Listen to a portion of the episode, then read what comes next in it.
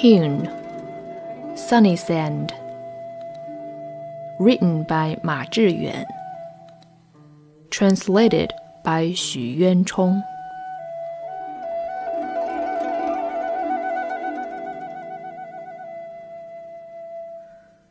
Over old trees wreathed with rotten vines fly evening crows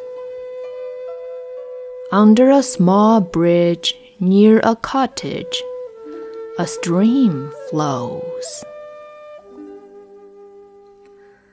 On an ancient road in the west wind, a lean horse goes.